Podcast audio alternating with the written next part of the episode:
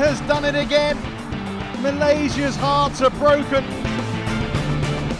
What a smash! How on earth did he get that back? Love all. Play. Der Donnerstag hat endlich wieder einen Sinn. Nach einem Monat Pause sind wir wieder zurück. Shuttle Talk ist wieder da. Und es ist natürlich viel passiert trotz Corona. Viele Badminton-Stars haben ihre Karriere beendet. Unter anderem der ja, wohl größte Spieler aller Zeiten. Aber vielleicht können wir es ja schaffen, äh, euren ganzen Schmerz und die Trauer in dieser Folge zu lindern. Lindern. Oh Gott. Kai. Dachte, Kai, meinst du, wir schaffen das? ich dachte schon, womit, womit willst du mit dieser äh, Ansage hinaus? Aber ja. Richard Dunke wird jetzt vor, äh, vor dem Podcast sitzen und jubeln über diesen Wortwitz. Er hat ihn sicher auch schon zehnmal gebracht. Ja, wie geht's dir, Kai? Und mir Long geht's. time no here. Ja. Wir haben das ja schlau gemacht. Wir haben extra auch unseren persönlichen Kontakt eingeschränkt, damit wir wieder voller Lust aufeinander äh, in, nach der Sommerpause starten können. Mir geht's gut. Ja, Soweit. hervorragend. Du kommst gerade aus dem Training, ich muss danach oder ich kann Ja. danach ins Training gehen. Ich habe noch, nicht mal jetzt- ich hab noch nicht mal geduscht. Ich hoffe, das stört dich nicht. Ja, ich habe es noch gar nicht gerochen, ne? Geht noch. Ja, wir, wir haben tatsächlich sehr, sehr wenig äh, Kontakt gehabt in den letzten vier Wochen. Ähm, was, erzähl mal, was hast du so gemacht? Was gab es bei dir Besonderes? Ich habe trainiert und ich war aber eine Woche hatte ich selber auch äh, nicht nur Podcast-Urlaub, sondern auch äh, Badminton-Urlaub. Oh, warst du unterwegs oder Ich war, daheim? ich war unterwegs, ja. In einer weit entfernten Hütte in den Bergen. Ganz, ganz Okay. Corona-frei und alles. Ganz alleine? Nee, nicht ganz allein. Aber es gab keinen Handyempfang. Das war. Ja, Digital Detox. genau. ja. Ja, schön, aber jetzt wieder voll im Training und Turniere bei dir. Hast du irgendwas, was ansteht und noch nicht abgesagt wurde? Ja, äh, ich glaube, also das erste Turnier, was geplant ist, ist eigentlich Spanish International.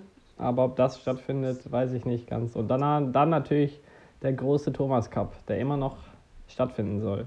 Und da war heute ja Oh. auch die Auslosung. Also, Ah, okay. Ja, habe ich noch gar nicht gesehen. Wie, wie wäre die Auslösung, wenn das stattfindet? ähm, also bei den Herren, wir spielen, wir sind in einer Gruppe mit Dänemark, äh, Indien und Algerien. Okay. Also ich glaube, da können wir uns nicht beklagen.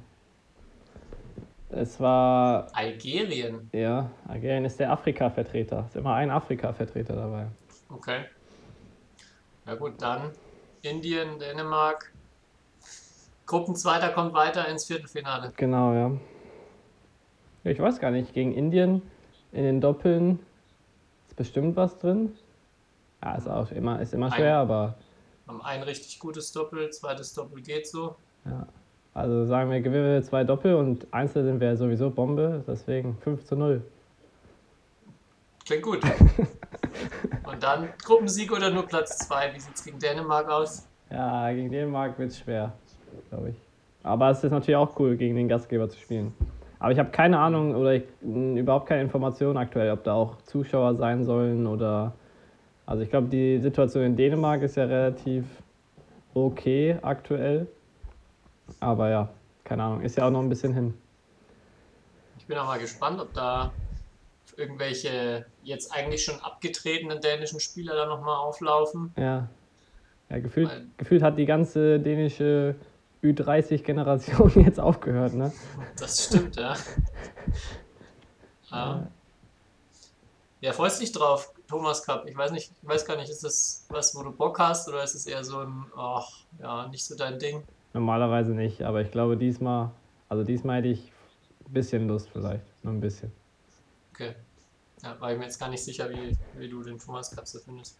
Aber, ähm, Ich habe gehört, Ja. also von vielen, ich habe gehört, von vielen ist es das Lieblingsturnier. Ich Echt? Nicht, ja.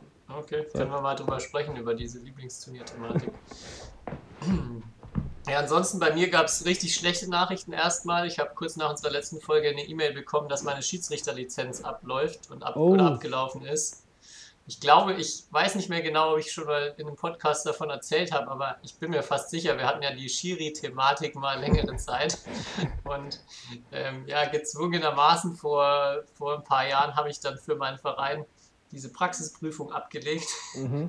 wo ich auf so einem, auf einem Jugendturnier war, das nach der Umstellung vom, vom Turniersystem auch dann irgendwie relativ chaotisch war vom Teilnehmerfeld. Und dann das erste Spiel, was ich geschießt habe, war ein Junge gegen Mädchen, weil es gab nur eine Meldung bei den Mädels. Dann hat die beiden Jungs mitgespielt. Und dann ja, war ich da auch ohne irgend natürlich ohne Schiedsrichterstuhl, so neben so einem Pfosten, ganz nah an der Wand eingeklemmt. Das hat alles gespiegelt. Man konnte eigentlich gar keine Linie so richtig erkennen von meiner Position. Ja, ja, ja, ja. Und ähm, ja, dann habe ich wieder da meinen Schiedsrichterschein erworben. Ja, wie gesagt, erstmal schlechte Nachricht. Natürlich die, die heißgelebte Schiri-Lizenz abgelaufen.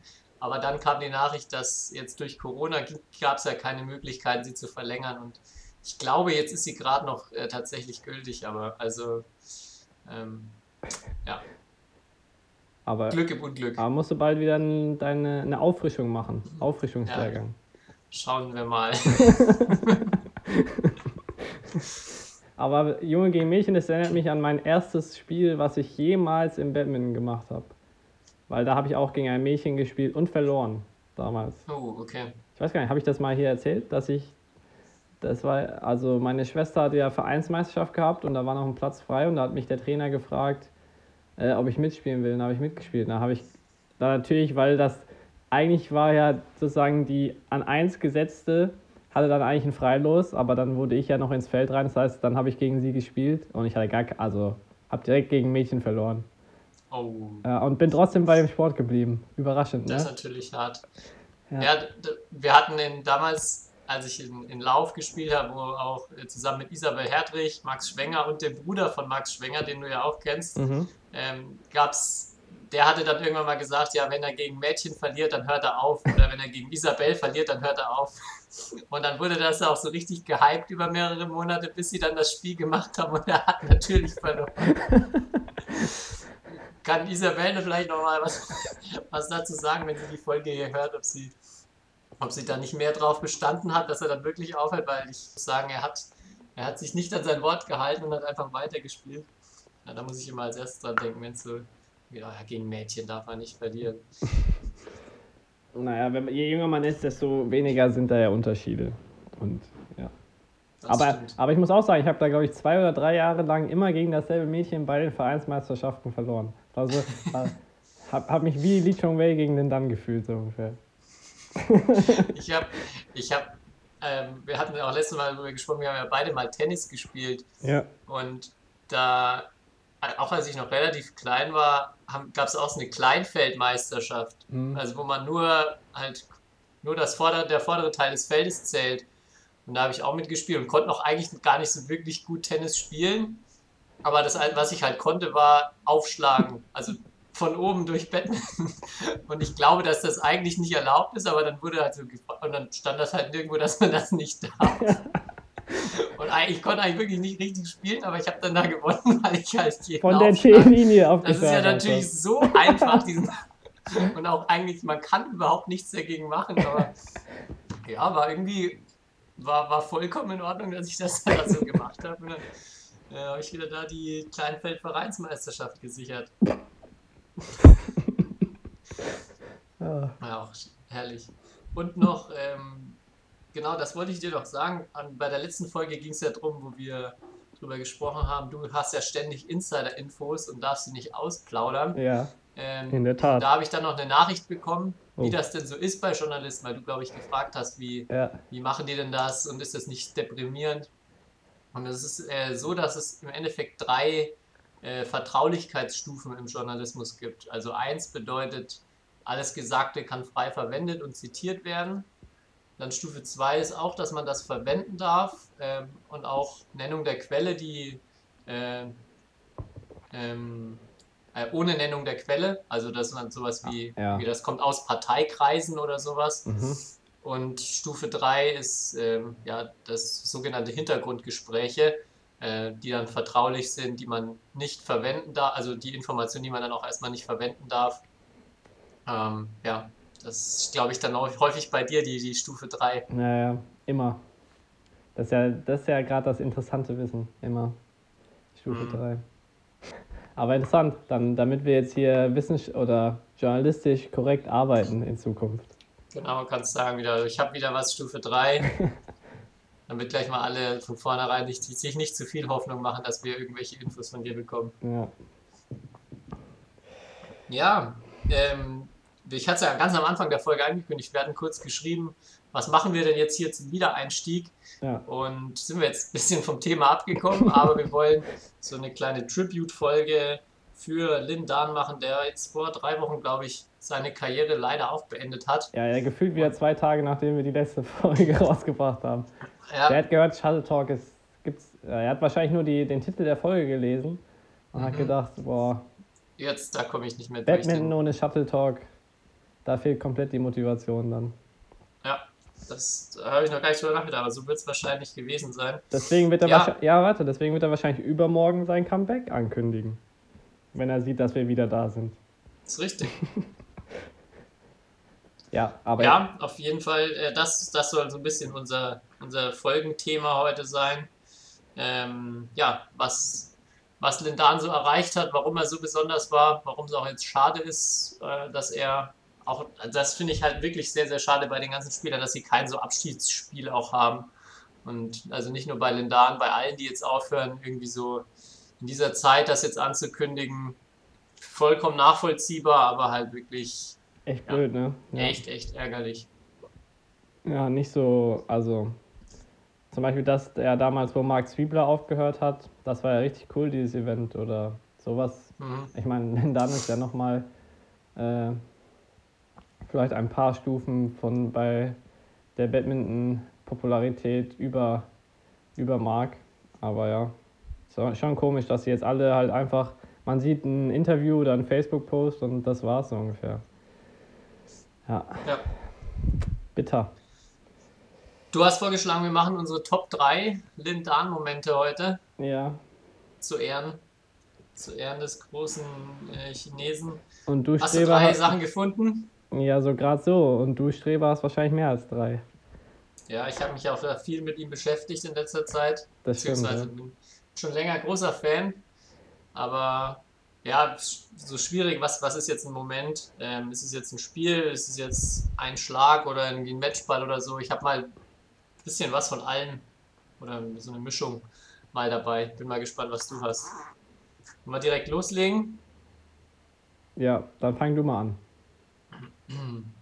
Okay. Ähm, ja, so ein richtiges Ranking habe ich erstmal wieder nicht gemacht. hast, hast du ein Ranking gemacht? Weil dann, wenn Nein, du jetzt nein, drei nein. vorstellst, dann rank Nein. ich noch. Nein, ich habe auch kein Ranking gemacht. Okay, dann, dann ähm, ich fange mal an mit als Nummer 3 habe ich den Sieg in Malaysia letztes Jahr, wo er dann 2019 nochmal ein ganz, ganz großes Turnier gewinnt. Unter anderem erste Runde gegen Chu, Halbfinale gegen Xiu Chi, Finale gegen Chen Long, also wirklich nochmal. Äh, Momota hat er da nicht geschlagen, aber sonst wirklich ganz, ganz viele große Namen. Und das Ganze 17 Jahre nach seinem ersten großen Titel. Das finde ich so die, die verrückte Zahl. 2002 Korea Open, 2019 Malaysia Open. Und ja, sieht man auch, gibt's, es gibt keinen, glaube ich, ich weiß nicht, ob es von der BWF das Video auf YouTube gibt. Es gibt so ein paar Mitfilm, also mitgefilmte Videos. Äh, sieht, schon, sieht schon sehr glücklich aus, dass er das nochmal gewinnt. Mhm. Und ja, unfassbar beeindruckend. Das war so sein letzter großer Auftritt, ne? Mhm. Oder was heißt sein letzter Ja. großer Auftritt? Sein letzter, wo er halt sportlich richtig nochmal einen rausgehauen hat. Ja, Auf jeden Fall. Er war nochmal im Finale in dem Jahr, also 2019 nochmal in Korea, im Korea Masters, glaube ich, aber ja, der letzte Sieg auf jeden Fall. Und ja, nach den, ich glaube, 120 Abgesängen, dass er sicher nichts mehr gewinnen wird, ähm, ja, immer wieder, immer Ja. wieder beeindruckend, finde ich. Ja, aber trotzdem, wie siehst du es denn am Ende seiner Karriere? Weil es war ja schon so, dass nach 2016 ähm, er natürlich nicht mehr auf dem Niveau gespielt hat wie der von davor. Irgendwie. Also er war nicht mehr der unantastbare Gefühl, der, der irgendwie zehn oder zwölf Jahre davor lang also war.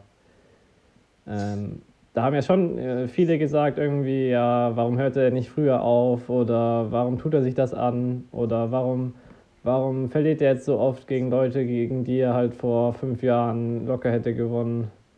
Ähm, was denkst also du dazu? Erstmal weiß ich nicht, warum er nicht aufgehört hat. Ich bin eigentlich froh, dass es, also ne, man, auf der einen Seite denkt man sich mal, ja, das wäre jetzt so die, die perfekte Karriere, wenn er mit, keine Ahnung, 2016 nach Olympia oder nach seinem letzten großen All-England-Titel, glaube ich 2017, 2018 oder so, dann da vielleicht aufhört. Aber ähm, ja, irgendwie war es trotzdem, fand ich immer cool, wenn er irgendwo mitgespielt hat. Man hat sich, man hat sich dann doch das Spiel angeguckt. War natürlich manchmal enttäuscht, wenn er dann einem ein Spiel hat er ja einfach aufgegeben nach drei Linienrichterentscheidungen, mit denen er nicht zufrieden war. Also natürlich war schon was, was anderes, auch teilweise nicht mehr ganz so glorreich wie, wie früher. Aber ja, keine Ahnung, vielleicht liegt es, also vielleicht hat er einfach gerne Badminton gespielt, das wäre natürlich das Schönste. Vielleicht hat er einen Arsch voll Kohle für die ganzen Turniere bekommen und mhm. hat deshalb nur gespielt, das wäre natürlich schade. Ähm, ja, ich, vielleicht hast du da mehr Einblicke oder irgendwas gehört, ich weiß es nicht. Boah, nur Gerüchte. Aber, das ist aber nur, nur Gerüchte. Da müsste ich jetzt, wenn wir journalistisch korrekt arbeiten wollen, hier könnte ich nicht könnte ich das nicht sagen eigentlich. Nur. Ja. Äh, ja, aber es war. Ja, ich fand es auch cool, ihn, oder es war immer wieder, also wenn man den dann auf einem Turnier gesehen hat, und das hat man auch richtig gemerkt, auch bei, also bei jedem, der, so in, in der Badminton-Szene drin war, immer wenn den dann irgendwo reinkam, war immer so, oh, Lendan ist da, Lendan ist da. Auch noch am Ende. Also so, dieser, der hat einfach so eine, klar durch seine Karriere, was er erreicht hat, aber anscheinend auch so, so eine Ausstrahlung gehabt. Ähm, das war auch cool für mich, noch irgendwie ein paar Mal dann mitzuerleben irgendwie. Ja, so den Eindruck, dass bei vielen Turnieren hatte ich schon, dass es ihm relativ egal ja. gerade ist. Also ja. es kommt schon immer wieder dieser Eindruck hoch, dass er sicher viel Geld auch bekommt, irgendwo zu spielen und einfach auch ja. ja, das jetzt noch irgendwie mitnimmt, eigentlich nicht mehr den, er hat ja nichts mehr wirklich, was er erreichen kann. Klar, er hätte jetzt noch irgendwie das, da hatte man schon das Gefühl, er möchte unbedingt nochmal zu Olympia und da mitspielen und hat dann aber halt auch ja nicht mehr die Geschwindigkeit, die Schnelligkeit gehabt, dass er das wahrscheinlich geschafft hätte und dann ja, ja schwer, schwer zu beurteilen. Ich muss sagen, im Endeffekt äh, bin ich froh über jedes Jahr, dass er noch weiter gespielt hat und man ähm, ihm selbst, wenn es nicht mehr das allerhöchste Level war, trotzdem zugucken kann, weil es immer noch äh, ja, einfach geil zum Zuschauen war. Mhm. Und wie gesagt, 2019, das ist erst ein Jahr her, hat er noch eines der größten Turniere der Welt gewonnen. Ähm, braucht man, glaube ich, nicht sagen, dass er, dass er nichts mehr kann oder dass er, dass er am Ende richtig schlecht war. Ja, das, das ist in der Tat so. Ja, eigentlich mein, mein einer Punkt äh, oder einer meiner Top 3 Momente der passt ganz gut zu dem, was ich eigentlich auch eben gesagt habe, so zu dieser Aura und so.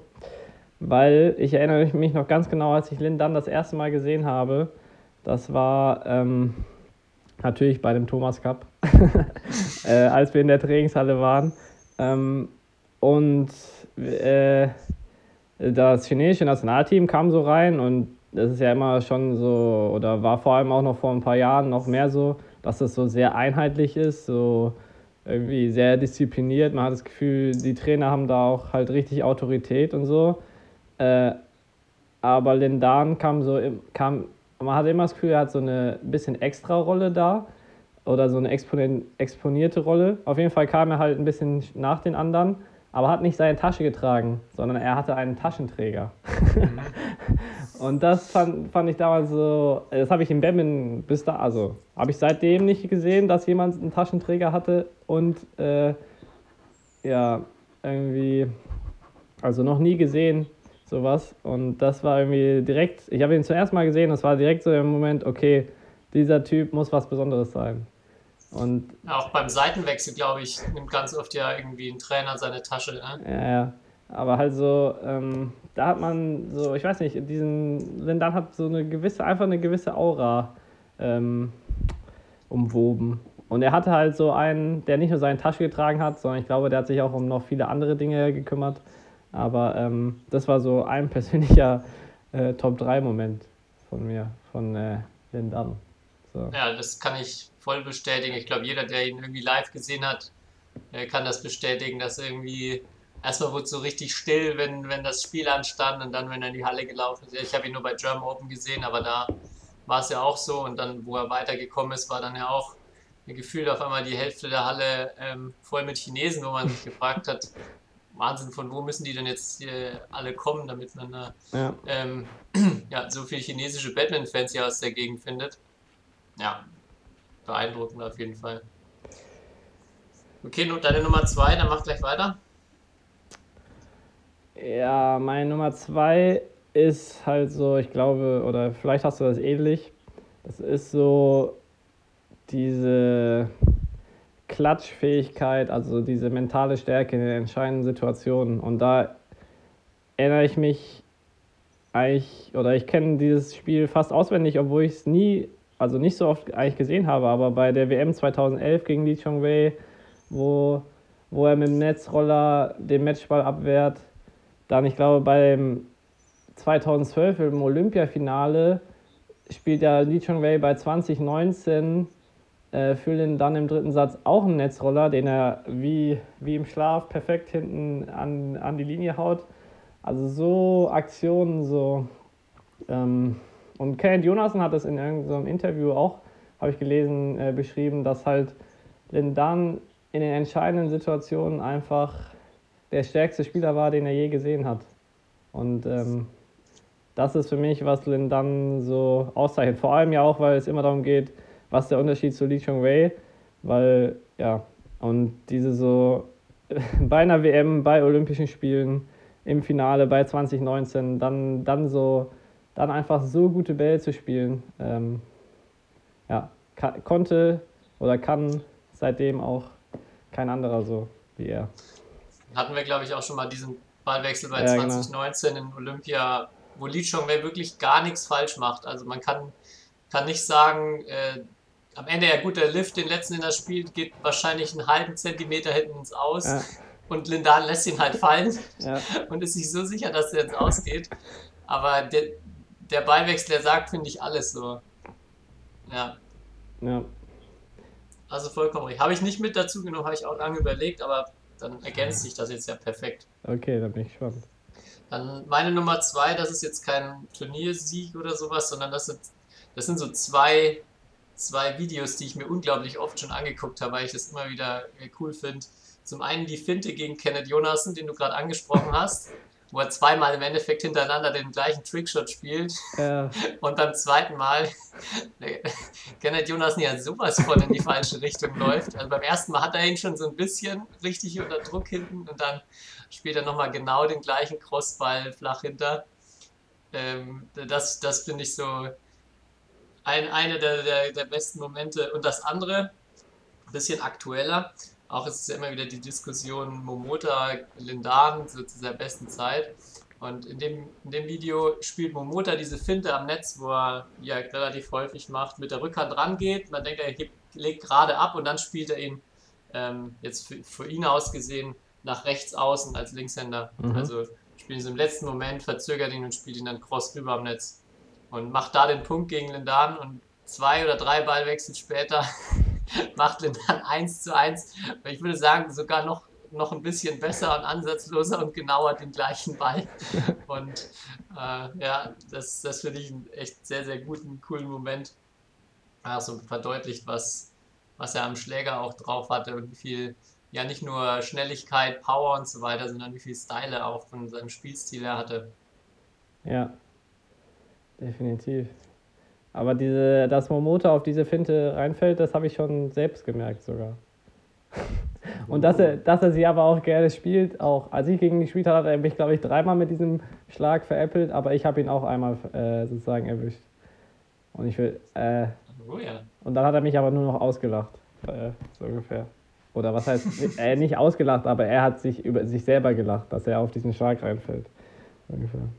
Ja, aber ähm, Karin, wir haben es ja vorhin eigentlich schon äh, angesprochen, ähm, so sein, seine Veränderung von seinem Spielstil, äh, weil er ja, als er jung war oder jünger war, also habe ich noch nie einen Spieler gesehen, der so dynamisch gespielt hat, äh, so schnell, so aggressiv. Und das hat sich ja dann über die Zeit schon äh, sehr gewandelt. Klar, jetzt am Ende hat er überhaupt nicht mehr die Dynamik gehabt. Da hat er gefühlt so, ja, da hat er äh, halt sehr, sehr einfach gespielt und halt mit wenig irgendwie, mit wenig Dynamik auf jeden Fall. Ähm, und so in, dem, in seiner Mittelphase hat er es natürlich aber irgendwie perfektioniert, so diese Dynamik, aber halt diese unfassbare Kontrolle, so technisch und äh, ja, was weiß ich was. Ähm, ja, aber halt ich finde, was man immer so ein bisschen vergisst, ist, dass auch so generell das Spiel sich allgemein verändert hat. Ja. Also er ist definitiv langsamer geworden, aber das finde ich immer nur die eine Seite. Die andere Seite ist, dass halt auch alle anderen Spieler viel besser in der Abwehr geworden sind, mehr ja. Bälle zurückkommen und es, ja, das Einzel sich ja viel mehr gewandelt hat noch Richtung lange Rallyes, erstmal ganz viel Geduld, den Ball 10, 15 Mal reinspielen, bevor man überhaupt was versucht. Ja. Also wenn man jetzt äh, Momota, Chen Long und so weiter anguckt, und klar, er würde vielleicht, wenn, wenn er, das ist so diese, die große Frage, die es immer gibt, was wäre, denn dann vor zehn Jahren würde der da mit seinem Spielstil durchkommen? Kann man nicht beantworten. Wahrscheinlich würde er schon häufig erfolgreich sein, aber es wäre, glaube ich, nicht so, ähm, ja, nicht so leicht, in Anführungszeichen, oder er wäre, glaube ich, nicht so dominant damit, wie, wie er es damals vielleicht war. Mhm. Ja, ich meinte ja auch nur damit, dass äh, er es ja geschafft hat, seinen also er und Lee Chauvet sind ja die einzigen beiden, die jetzt über diese Transformation, sagen wir mal, dieses Spielstils irgendwie da, also es geschafft haben, die ganze Zeit äh, in der Weltspitze zu sein oder halt die Besten der Welt zu sein. Obwohl ja. sich das Spiel verändert hat. Dass er es halt geschafft hat, sich darauf auch halt anzupassen irgendwie. Ja. Und nicht irgendwie. Ja. Weil es gibt ja auch genug Spieler, ähm, die mal drei, vier Jahre halt wirklich auch Weltklasse waren, aber dann irgendwie verändert sich irgendwas in der Sportart oder sonst was und ähm, sie sind nicht mehr die Nummer eins. Oder auch sonst. Ja, das fand ich cool bei, ich weiß nicht, ob du den Jano Jürgensen war ja letzte Woche bei Hans-Christian Wittinghus im Podcast. Ja. Weiß nicht, ob du das gehört hast, der aber auch so ein bisschen darüber spricht, wie er aus der Jugend kam, dann hat er, sein Spielziel aus der Jugend war Happy Go Lucky hat das genannt, einfach auf jeden Ball hart draufhauen, so schnell wie möglich ans Netz rennen und ähm, hat den dann irgendwann verändert, war er dann so richtig richtiger Läufer im Endeffekt, alles nur lange Rallyes, lange Rallyes, ähm, was auch so ein bisschen der, ja generell dem, dem Wandel des Spiels geschuldet war. Aber da erzählt er dann auch, dass er sagt, irgendwann hat er das hat er selber das richtig scheiße gefunden, diesen Spielstil. Also er wollte irgendwann nicht mehr so spielen. Ja. Und dieser Endlosballwechsel gegen Tianmin Nguyen bei der WM mit 100 irgendwas Schlägen ist für ihn das Schlimmste überhaupt, weil er findet, das ist so ein richtig, also da ist kein guter, cooler Schlag dabei, keiner, äh, ja, ist, sie spielen alle so in der Mitte vom Feld einfach nur den Ball hin und her und jeder will halt einfach laufen, aber nichts, nichts wagen, nichts probieren das finde ich auch ganz cool, wie er das so erzählt hat, wie auch so bei ihm sich der Spielstil über die Jahre verändert hat. Mhm. Teilweise durch die Gegebenheiten, teilweise aber auch einfach, man muss ja trotzdem irgendwie so einen Spielstil finden, der zu einem selber passt. Ja.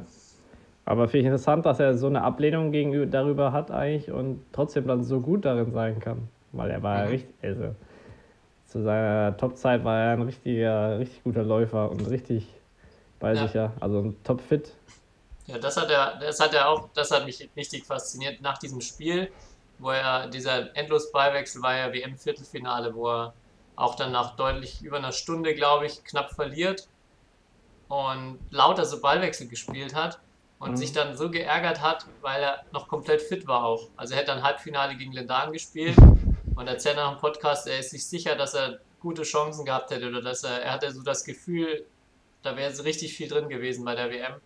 Und er ist am nächsten Tag dann erstmal laufen gegangen, weil er war war komplett regeneriert, war 0% müde und das finde ich unvorstellbar, wie, wie das nach solchen Spielen möglich ist überhaupt.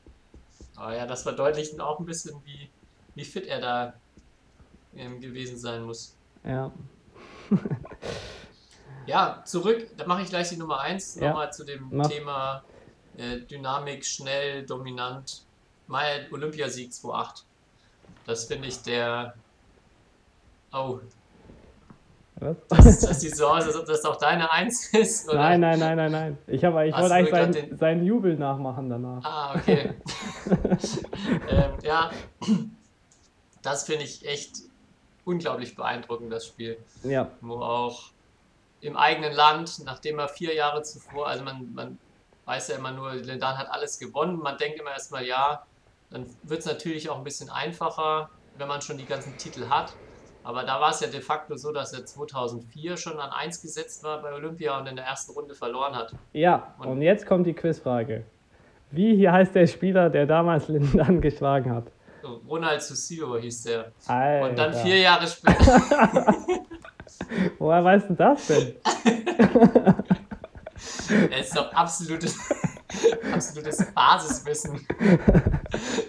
nee, nee, ich habe, äh, können wir ja gleich noch drüber sprechen, ich habe ja ein Statistikvideo zu Lindan gemacht und da dementsprechend auch mal so seine ganze Karriere durchgescrollt, was er so für Spiele hatte. Ja, Aber nochmal zurückzukommen, jetzt nach dieser Erstrundenniederlage bei Olympia, vier Jahre später dann im eigenen Land, was glaube ich ein unglaublicher Druck ist, in, in, also für jeden natürlich und in China dann auch nochmal extra im Badminton, mhm. äh, so dominant zu gewinnen. Also dass man wirklich so viel besser sein kann und alles auf den Punkt in das Turnier reinbringt. Das Finale, keine Ahnung, zweimal so ungefähr zu 10 oder noch höher gewinnt ja. ja, das finde ich phänomenal. Dass, auch wenn es nicht spannend ist, das ist so zum Anschauen einfach nur unglaublich beeindruckend. Mhm. Das war das erste Spiel, was ich von ihm gesehen habe. Und ich glaube auch das erste Spiel, was ich Batman-mäßig im Fernsehen gesehen habe. Ja, glaube ich bei mir. Also ich war da nämlich mir ähnlich. 15, deswegen. Ja, ich glaube, war nicht das, war das nicht auch das Jahr, wo äh, YWN, Ja, genau. Ja, also. genau. Aber Olympia 2.8, das Genau. stimmt, ja, das sind so die ersten, ersten Olympia-Fernsehmomente, ja.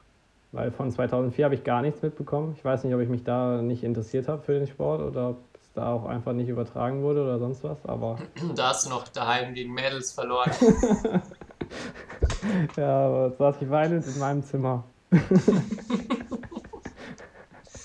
ah, bitter. Ja, das war meine Eins. Was ist deine Eins?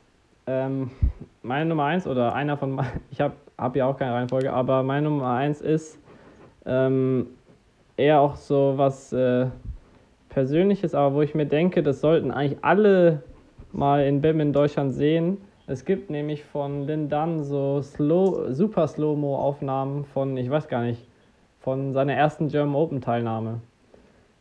Und die haben uns schon so oft, oder das ist schon fast 15 Jahre her.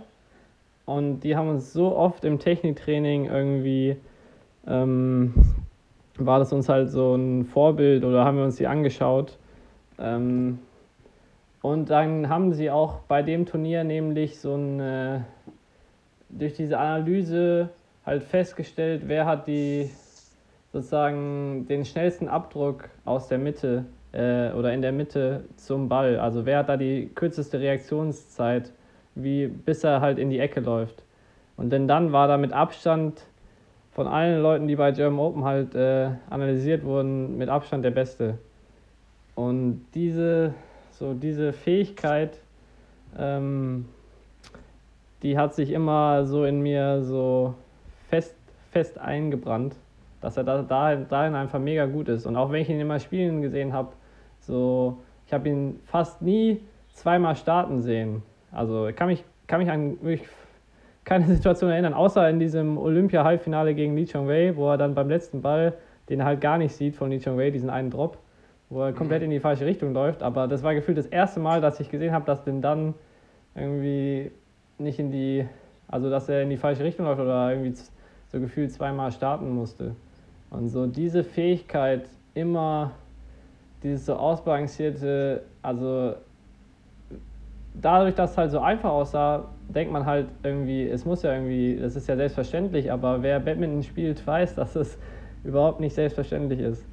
Und das war, das ist so das, was, was mich immer so fasziniert hat äh, an ihm. So, dieses immer, dieses im richtigen Moment äh, zu starten, ja. Ja, vor allem, es liegt ja dann vor allem daran, dass er einfach das Spiel viel besser liest als alle anderen. Ja, genau. Also er ist ja nicht unbedingt Nein, nicht schneller, er kann ja in nicht. der Hinsicht schneller, dass Nee. er schneller losläuft, sondern dass er einfach schon früher weiß, wohin er Genau, laufen muss genau. und halt auch immer richtig liegt. Ja, Ja, das finde ich ist auch so seine, seine größte Stärke oder das, wo er sich, glaube ich, am meisten abgehoben hat vom Rest. Ja. ja. Und das war, ja. Und diese, wie gesagt, diese Aufnahmen sind uralt, aber immer noch richtig gut. Ja. Aber dann Ja. ist ja, dann ist ja blöd, weil ich habe mir jetzt ein paar Fragen aufge, aufgeschrieben, aber die kennst du ja jetzt wahrscheinlich alle. Weiß ich nicht. Ja. Zum Beispiel, was heißt der Name seines Kindes übersetzt auf Deutsch? Keine Ahnung. Jawohl. ja, weil er hat ja ein Kind mit Xi Jinping. Und das habe ich durch Zufall gelesen, dass das Kind auf Deutsch übersetzt leichte Feder heißt. Mhm. Ich habe mich nur mit seinem äh, sportlichen Leben auseinandergesetzt. Achso, ja, ja, ich habe eher so in, im. Ich in der Bunte, in, in der in der Bunte. Klatschspalte Ja. unterwegs wie du, Kai. Na gut, immerhin was, was du nicht wusstest. Hast du noch mehr in Anfragen jetzt wohl vorbereitet oder wie? Nee, aber dann da habe ich irgendwo gelesen, sein, was sein Spitzname gewesen wäre. Den, den ich aber so gefühlt noch nie gehört hatte. Was war denn sein offizieller Spitzname? Ja, eben. Super, Super Dan. Ach so, ja, das hätte ich jetzt ge geantwortet, aber nachdem du, Herr, hast du es noch nie gehört. Ja, also, keine Ahnung, aber er wurde ja, also. Ja, ich weiß nicht, aber das ist ja. Also, ja, das finde ich jetzt. Ich hätte jetzt mit irgendwas, keine Ahnung. Also mit irgendwas anderem gerechnet. Es wäre auf jeden Fall nicht so prägnant oder so wie bei den Minions jetzt oder so. Gefühlt. Aber vielleicht habe ich das auch damals einfach verpasst. Ja. Nee. Ja. Ähm, du, ich, du hattest ja geschrieben, du hast gesehen, dass ich das, das Statistikvideo äh, Mhm. Gepostet habe, aber du hast nicht ähm, reingeguckt. Ja. Und Damit du mir alles da kann ich erzählen dir ja kannst. vielleicht dann, kann ich dir ja vielleicht ein paar Fragen stellen. Okay. Mach. Was denkst du denn, wie viel große Titel er gewonnen hat? Und als große Titel habe ich jetzt in der Statistik immer Olympia, WM, All England und dann noch Asia Games und die Asienmeisterschaften genommen. Olympia, WM, All England und Asia Games. Und Asienmeisterschaft. Und Asienmeisterschaft. Boah. Wenn ich so grob schätzen müsste. Fast 20? Nicht Schlecht, ja, 19 Stück. Ah. Und hatte dann eben verglichen mit anderen Spielern. Also ich glaube, der beste andere Einzelspieler war, oder die beste Einzelspielerin war dann Carolina Marin, die aber halt viermal EM-Gold ge geholt hat. Mhm. Und ähm, ich glaube, der zweitbeste war dann, wenn ich mich richtig erinnere, äh, Chen Long und Li Chongwei schon. Nee, nee, Peter Garde und Peter Peter Garde und. Li Chongwei. Hat er so Aber Peter England hatte-? Und EM? Nee, viermal EM und also das ist äh, immer, also EM schwierig vergleichbar mit den Asien-Sachen. Ja. Von daher, Li Chongwei hatte dann sechs Titel. Genau, aber auch verglichen mit allen Doppel- und Mixed-Leuten, da gibt es ein paar, die dann noch mehr hatten, aber halt in zwei Disziplinen. Und wirklich in einer Disziplin hat keiner mehr als 13 Titel. Okay. Zum Beispiel, über die wir schon gesprochen haben, Liliana Nazia hat, hat nur Mixed-Titel, aber auch 13 Stück. Ist eine der Zweitplatzierten quasi. Was aber jetzt auch nicht so schlecht ist, weil du ja auch vom Partner abhängig bist. Ja, es war mit verschiedenen Partnern, ja. Nee, aber das, also auf jeden Fall da schon mal sechs mehr als jeder andere, äh, Okay. den ich do, so in der Recherche gefunden habe. Ja, und was ich richtig beeindruckend fand, war ähm, äh, hier Winning Streaks mit 24 oder mehr Siegen am Stück. Mit 24 oder mehr Siegen am Stück. Also so, Genau, das sind ja fast, Aus- das sind ja vier Turniersiege am Stück. genau. Fast, fast fünf. Ja. Äh, viermal und dann Halbfinale. Ähm, und Walkovers ausgenommen. Also wenn mal zwischendrin ein Turnier war, wo er nicht gespielt hat oder wo ein Spieler nicht gespielt hat, dann wird das nicht eingerechnet als Niederlage. Okay. Und wie oft er das geschafft hat? Mhm. Boah, keine Ahnung. Er hat aber schon manchmal gegen Li Li- Li Chongwei in einem Finale verloren. Mhm. Als Vergleich, äh, Momota und Li Chongwei haben es einmal geschafft in der Karriere. Einzigen Spieler oder einzige Spielerin im Einzel, die ich sonst noch gefunden habe, war Tai Tzu Ying. Die hat zweimal mehr als 24 am Stück gewonnen. Okay, 24 oder mehr. dann ist es ja anscheinend sehr schwer. Wie viel hast du denn schon an 24er Nee, ich glaube, meine längste Serie waren mal 13 oder 14 Spiele auf internationalem Niveau. Das lag aber daran, weil ich davor, da zwei äh, Future Series Turniere gespielt habe und die halt gewonnen habe und dann beim nächsten Turnier, glaube ich, bei einem Challenge im, noch im Halbfinale war. Also da haben noch 10, 10 Siege gefehlt dann. Ähm, ja, da sage ich drei oder vier Mal. Ich weiß nicht, Sechsmal. sechs Mal. Mhm. Okay, das ist schon beeindruckend. Das zweimal 30, 30 am Stück. Also sechs Turniersiege hintereinander. Mhm. Das ist schon crazy. Vor allem, es waren auch immer nur Individualturniere. Also ich glaube, wenn man Mannschaftssachen dazu rechnen würde, wären es noch mehr. Ähm, weil ich weiß gar nicht, hat der Mannschafts-, bei Mannschaftsturnieren überhaupt mal was verloren? In seiner Hochzeit kann ich mir das nicht vorstellen. Und Also- am Ende hat er dann ja teilweise auch drittes Einzel bei China Ja. gespielt. Ja. ähm, Ja. ja, krass. krass. Nee, also echt Wahnsinn, wenn man so die, die Liste nochmal durchgeht, was er gewonnen hat. Natürlich dann auch mit den, wenn man die Mannschaftstitel mit dazu zählt. Das ist natürlich immer Aber wie schlecht geht, für einen Vergleich. wie geht das denn? Weil er hat ja weniger Titel als Li Chongwei, oder? Aber er hatte dann immer wieder halt ein paar Saisons, wo er einfach alles gewonnen hat, mehr oder weniger. Ja. Das war auch noch eine, eine Statistik, die ich gemacht habe. Wie viele Saisons hat er mit mehr als 90% Siegquote? Also 90% bedeutet, also wenn du 90% haben willst, musst du jedes zweite Turnier gewinnen und beim anderen Turnier dann halt mindestens im Finale sein. Dann hast du 90% und er hat sogar zweimal 95% glaube ich gehabt. ja, krass. Das sind so. Das heißt, wenn er dann 12 oder 14 Turniere gespielt hat, hat er 10 gewonnen so. Und war Ja. viermal im Finale. Genau. Ja, Ich glaube, Momota letztes Jahr, der ja schon alles gewonnen hat, die war so 92, 93, 92 Prozent, glaube ich. Ja. Also das ist schon unvorstellbar. Viele von den, also das war teilweise auch, glaube ich, so Zeitraum 2006, 2007, also vor, vor Olympia dann auch, wo er in, in, in Peking gewonnen hat. Da habe ich auch noch nicht so viel mitbekommen, aber das auch liest sich ja. erstmal, so wenn man die Ergebnisse durchguckt, richtig verrückt. Ja. Ja, genau, weil ich das, was ich immer, immer mitbekommen habe, dachte ich halt so, ja, okay, Li Chongwei hat halt dann ein paar Mal dazwischen halt auch gewonnen, weil sonst hätte er auch nicht die ganzen, so viele Titel da holen können. Aber Ja.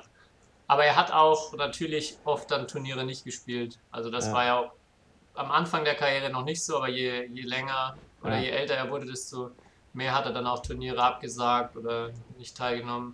Aber er war ja auch Und- nie verletzt gefühlt. Oder man hat nichts mitbekommen, oder? Das Hat er- stimmt, ja. Hat er Selten. Also ich habe nämlich überlegt, hat er mal einmal eine größere Verletzung gehabt? Kann ich mich nicht wüsste, erinnern. Ne? Er hat nur Glück gehabt. Ja. Ohne Verletzung, ey, da werden wir auch so gut. Ja, ich glaube auch. Ja, nee, aber auf jeden Fall, äh, ich glaube, ich habe ich hab mich so drauf eingestellt, dass dann ähm, ganz viel Kommentare kommen, wie, äh, wie ich denn das hier vergessen habe oder dass das, äh, die, die Statistik macht ja gar keinen Sinn oder so. Äh, kam tatsächlich nicht. Es kamen so ein paar, paar Leute, die schon sagen, also, ja, das eine Prozent, das ist falsch und er hier hat ein Prozent, aber, aber Haben Sie nochmal Ähm, nachgerechnet oder was? Äh. Keine Ahnung, ich weiß nicht, scheinbar schon. Ähm, aber es gibt sehr, sehr, also es kamen viele, die dann noch andere interessante Sachen drunter gepostet haben. Zum Beispiel, dass er bei den Asia Games irgendwie 12 zu 1 als also zwölf Siege und eine Niederlage in seiner Karriere hatte. Mhm. Das ist auch so ein Event, was nur alle vier Jahre stattfindet. Das ist auch ziemlich beeindruckend. Aber der eine hat, der einer hat gleich ganz kritisch geschrieben, ja, warum ich denn jetzt hier All England nehme. Das ist natürlich immer so, da, das, da schneidet er sehr gut ab. Und bei Indonesien hat er scheinbar nur 52% Quote. Oh. Also das ist äh, gar nicht sein Turnier. Ja, und. Ma Malaysia kann er auch nicht so oft gewonnen haben. Das stimmt. Aber am Ende, letztes Jahr hat es nochmal gewonnen. Ja. Ja, gut. Sehr interessant. Wie lange hast du für diese Auswertung gebraucht? Jetzt weiß ich, was du die ganze Zeit ohne mich gemacht hast. Ja, ich hatte gar keine Zeit, dir zu schreiben oder mit dir Kontakt zu haben. Ich musste Statistiken erheben. Okay. Ja, schon immer mal wieder. Das, das ist echt ärgerlich. Äh, ach ja, stimmt, da wollte ich noch. Ähm, da hat mir dann nämlich Marvin Seidel direkt geschrieben auf das Video, dass er das super findet und dass er sich generell mehr Statistiken Mhm. im Badminton wünscht. Gibt's gar nicht, ne? Und, und Tournament Software kann ja im Endeffekt nur an, einblenden, wie viele Siege, wie viele Niederlagen und halt Head-to-Head-Vergleich gegen ein paar Spieler oder gegen, Ja. kann man sich den anzeigen lassen. Aber so richtig Statistiken erstellen, man muss wirklich, oder soweit ich das überblickt habe, muss man wirklich da durchscrollen und halt die, die Siege zählen und die Turniere auszählen. Und das wäre schon echt eine coole Sache. Ich habe dann auch mit ihm geschrieben, ähm, das, also ich glaube, es gibt viele Leute, die genau darüber dann auch gerne halt reden oder das würde dann halt so ein bisschen mehr Grundlage geben, auch sich über Spiele nochmal zu unterhalten und Mhm. über Spieler zu unterhalten. Wenn man guckt, was so bei Basketball, Football ähm, und so weiter mit Statistiken gemacht wird, äh, die Leute finden das ja richtig geil. Ich, also ich bin auch ein großer Fan davon, weil es irgendwie natürlich immer nur die eine Seite ist, aber ähm, ja, trotzdem oft sehr, sehr spannende Einblicke auch ins Spiel gibt. Ja, ich meine, in Badminton gibt es ja auch gar nicht so. Ich habe ja einmal davon gesprochen, dass irgendwie Momota mehr Longline spielt als irgendwie alle anderen. Mhm. Also, weil ich da mal was gelesen hatte, aber sowas gibt es ja viel zu selten. So. Ja. so auch so, was ist der. Aus wie, also wie viel Prozent äh, Smash-Punkte, Ahnung, sowas würde die Leute ja mega interessieren. Auf jeden Fall. Dann und ich weiß noch, dass es früher bei, den, bei Tournament Software auch eine Anzeige gab, wie viel Smash, also wie viele Punkte waren Fehler, wie viel waren Smash, wie viel Ja. waren Clear, wie viel waren Drop. Das hat aber der Shiri eingegeben, ne? Genau, das hat der Schiri eingegeben. Und also ich glaube, ich weiß nicht, vielleicht weißt du da mehr, ich, ich würde mal jetzt vermuten, dass es äh, nicht mehr gibt, weil, der, weil die Schiris das nicht machen wollten oder dass das halt einfach auch sehr schwer ist, dann immer noch zu bewerten, dann teilweise halt auch ähm, ja, vielleicht nicht so, so, so super funktioniert hat oder dann nochmal mehr Zeitdruck beim Schiedsrichter ausgelöst hat. Aber die Idee finde ich erstmal geil. Also das, warum das nicht wieder einführen oder hinter jedes Spiel bei den großen Turnieren noch einsetzen, der so ein paar ganz einfach auszuwertende Statistiken mit einträgt. Ja. Ja. Fehlt total im Badminton. So. Ich weiß nur, dass es gab mal so vor ein, zwei Jahren, ist es jetzt ungefähr her, da gab es mal so einen indischen Anbieter, wo du so als Spieler Videos hinschicken konntest. Die haben dir die dann irgendwie statistisch ausgewertet. Aber keine Ahnung, wie gut und wie oder wie schlecht das war und, ähm, und so weiter. Und ähm, ja, aber weil theoretisch müsste das sehr technisch auf jeden Fall möglich sein, da ein Programm zu haben, was das theoretisch auch so, wenn du da ein Video reinstellst, was das auswerten könnte. Ja, wahrscheinlich schon. Mach da doch mal hier, du bist doch zumindest bei Batman Europe mit drin. Schau mal, dass du da was in die Gänge leitest. Ja. Interessanter Punkt, ja. Wir brauchen mehr Statistiken. Okay, ja haben wir vier ja. Wochen aufgearbeitet und den So viel passiert, ne? großartigen Lindan gefeiert, ja. Ah. Ja. Äh, ich hatte ja ähm, letztes Mal schon die Turnierabsage der Woche eingeführt. Aber Wollte das macht, das, das macht er jetzt, also da können ich jetzt 20 Turniere wieder aufzählen ähm, Mhm. in den letzten vier Wochen. Machen wir doch den, den, den Monat der Woche mit den meisten Turnierabsagen. Und das ist dieses Mal der September. Ja, leider. Leider wurden Ja. in Asien wieder Turniere abgesagt, ja. Aber der Thomas Cup, hoffentlich, wir drücken alle Daumen, soll stattfinden. Das wäre natürlich was, wenn du da, da- wenn du da live vom Thomas Cup berichten Und dann könntest in live. Folge. Ja. Dann melde ich mich live vom Thomas Cup. Und dann hoffen wir das mal. Gut, machen wir Feierabend für heute. Ja. Wieder Einstieg geschafft. Ach so, ja, Folgenname. Ähm, hattest du ja schon den, den Top-Vorschlag. Äh, Lindans großes Comeback. Ja, Weil, wie du schon gesagt hast, der wird jetzt ja auf jeden Fall wieder anfangen, nachdem Shuttle Talk wieder losgeht. Und ähm, alles zum, alles zum Lindan-Comeback, können wir sie nennen. ja. Ja, das ist gut. Das ist gut. Alles klar, machen wir. Und ja, dann dir, schöne Woche. Jo, Wir hören uns dann spätestens wieder nächste Woche, natürlich jetzt wieder im gewohnten Rhythmus. Donnerstag, für alle, die sich die Erinnerungen im Kalender gelöscht haben, ganz, ganz dringend wieder eintragen. Ihr könnt euch wieder auf uns verlassen. Und ja, bleibt gesund, bis dahin. Und das letzte Wort gebe ich wieder an dich, Kai. boah, ich bin noch nicht im Rhythmus. War noch nicht vorbereitet. Ganz schön holprige Folge irgendwie, ey. Ja, wir müssen erst noch mal in den Rhythmus kommen, habe ich das Gefühl. Ja. Nein, war alles gut.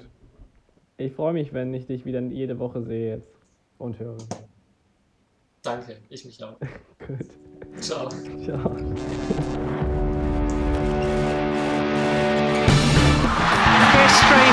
Is made. Lindan has done it again. Malaysia's hearts are broken. What a smash! How on earth did he get that back?